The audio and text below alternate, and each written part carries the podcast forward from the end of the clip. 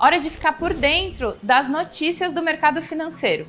Acompanhe comigo os destaques no Brasil e no mundo agora no Minuto B3.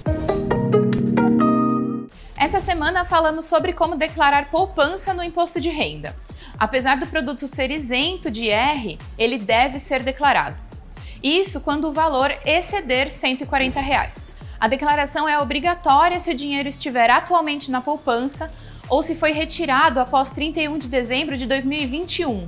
Se você tiver mais de uma conta poupança, a declaração deverá ser feita separadamente. Agora vamos às notícias no mercado financeiro, começando pelo Brasil. O Ibovespa B3, o principal índice da bolsa, subiu 1,47% nesta sexta-feira, impulsionado pela divulgação de dados positivos do mercado de trabalho. Na semana, o Ibovespa acumulou ganhos de 0,0%. Vamos conferir o fechamento do mercado norte-americano.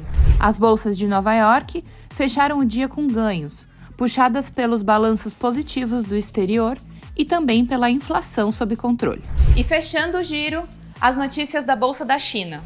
Xangai fechou em alta de 1,1%, ainda refletindo balanços corporativos referentes ao primeiro trimestre deste ano além da manutenção das taxas de juros negativas no país em 0,1%.